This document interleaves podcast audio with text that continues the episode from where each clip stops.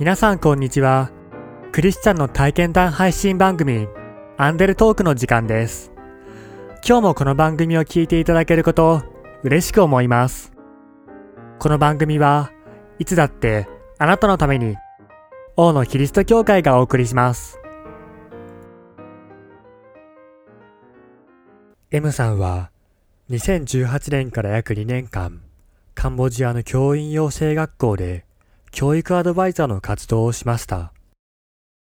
小学校の先生を目指す学生とその教官に教え方のアドバイスをしていました。子供ローカルな小学校ではやっぱり教材がほとんどなくてコンパスとかなかったり以下で言うと顕微鏡がなかったり日本ではもう当たり前のようにあるようなものがもう当たり前にない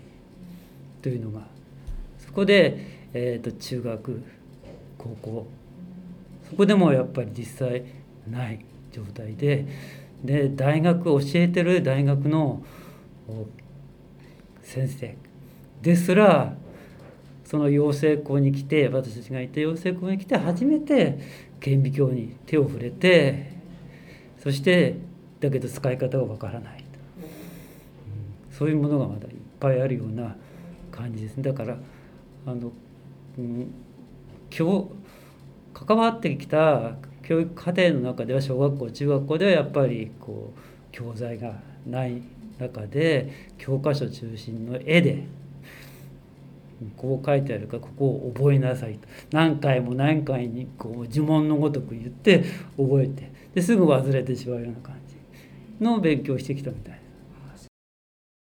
あの3ヶ月くらいするとあの向こうの現地での生活にも慣れてきて、えー、とあの大学の先生ともこうコミュニケーションもちろん通訳さんも通してるんですけどコミュニケーションもこううまくいくようになってきてもう普段の何気ない会話もできるようになってきてこれ自分の言ってることがだいぶ伝わってきたのかなと思ってたんですけれどこう本来のこうもっと分かりやすい授業はこうなんだよっていう部分がなかなか大学の先生は変わらないんですよね。おかしいなって。ここ何度も言ってんだけどこうやった方がもっと絶対分かりやすいし学生にこうこうこを覚えなさい覚えなさいじゃなくて学生たちが話し合った話し合った中でこう考えついたことの方がいいんだよ。だからできるだけ話し合う時間をたくさん設けた方がいいんだよ。分かった。先生分かった。分かったって言っても実際授業に入ってみると同じような形でして、おかしいな。何かが何かが違うなって、はい、要するに合わない部分があるっていうの気がついてそれはやっぱり先ほど言ったようにやっぱり教材がない。教材がないっていうこととあと一クラス40人から50人もいる。そして、えー、とクーラーもない。扇風機もない。そして薄暗い教室。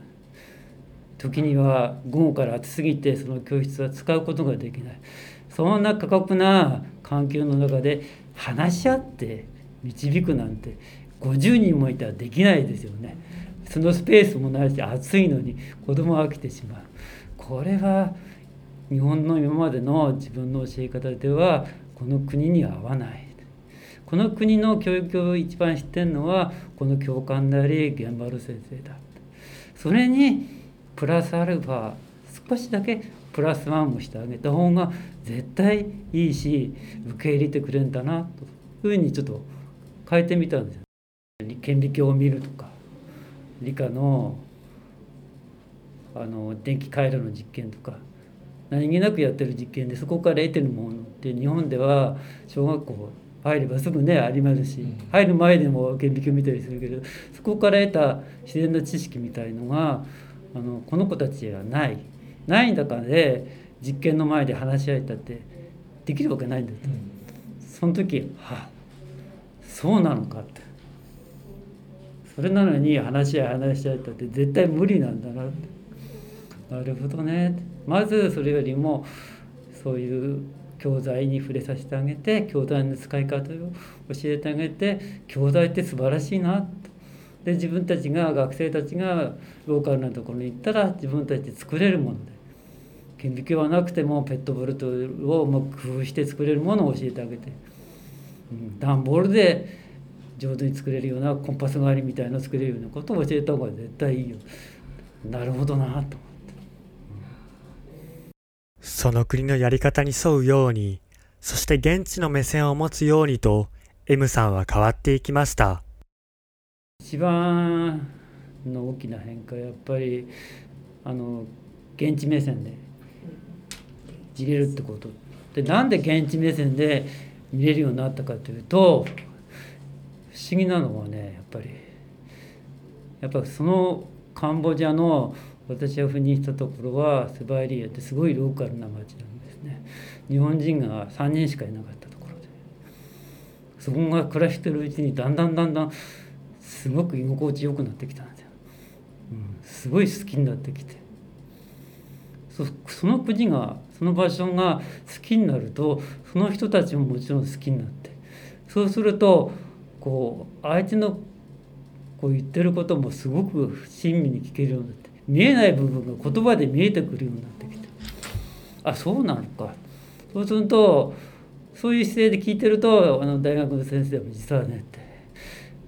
僕はこの大学来て実は本当は恥ずかしいんだけど初めて実験装置を使ったんだよって。それまでは高校で教えた時は紙で作ってたんだよって、うん、電流計も電圧計も紙で作って貼ってそれでチョークでやってで豆電球もないから豆電球も紙でそうするとこうやって流れて豆電球つくんだよだから電気こうやって投げれるって教えてたけどそんなのすぐ忘れちゃうよねって。ってことを言ってくれて。このここに来て初めて本物の電圧と電流計を見た。だけど使い方は分からなかった。そしてあの日本人のアドバイザーの人に聞いて初めて実験するできた。学生がすごく喜んで僕もびっくりしたって。ことをこうお互い話すようになって。そういう先生の生の姿を見て一番はこう先生と先生目線で一緒になって今度、現地の先生、うん、なんか一緒になって共にこう学び合うような私が教えるんじゃなくて私が逆に教わってるんだなってこの国から、うん、教えに来てんじゃなくもら教えに行ってるんだけど本当は教えられてるんだなと思って。これすごく起きてきて。教えるだけではなく教えられている。共に学び合う姿勢に変えられていきました。一年が過ぎ、M さんは一時帰国し、再びカンボジアへ戻ろうとすると、新型コロナ肺炎の流行により支援団体が減少し、2回目の派遣はなくなったと告げられます。で私が所属している団体からもう申し訳ないけど今回の2回目の派遣はなくなったって言われたんです。うんで私もびっくりしたっていうよりももう頭も真っ白けになっていけるつもりでずっと気持ちも持ってたしいろんなものも準備してたんですたらいけなくなったっつって。でその時に出てきた言葉がこの不思議で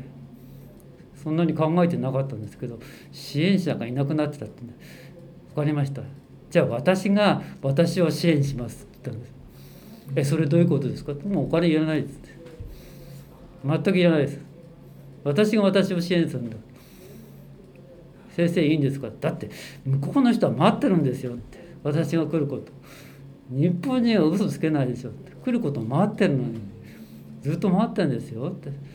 今まで私のことをこんなに大切に扱ってくれたのに私はそれを蹴飛ばすわけいかないでしょ。いいですよ。私が私を支援しますから行かせてくださいって。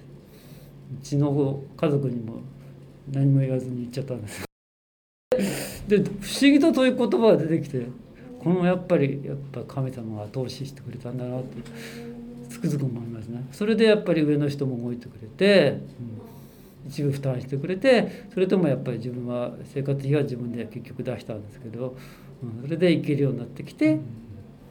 それでまた再活動できて。M さんの熱い思いを神様が後押ししてくださったのでした。カンボジアでの活動を通して M さんはカンボジアの国と人との出会いに生かされていた自分だったと感じています。とカンボジアに、えー、来てた時は一番最初はやっぱりこう自分の経験を教え込もうと要するに教えてあげよう教えてあげようと思ったんですけど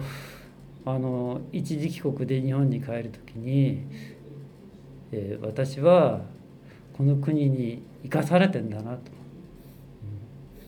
この国にいるからこそこういう活動ができてこういう人に会えて神様をこんな身近に知ることができたんだなということをすごく今でも思ってます。はい、カンボジアでの活動中 M さんが心に留めていた聖書の言葉があります。熱心だけで知識のないのは良くない。急ぎ足のものはつまずく。という言葉です。私ね、いつもね、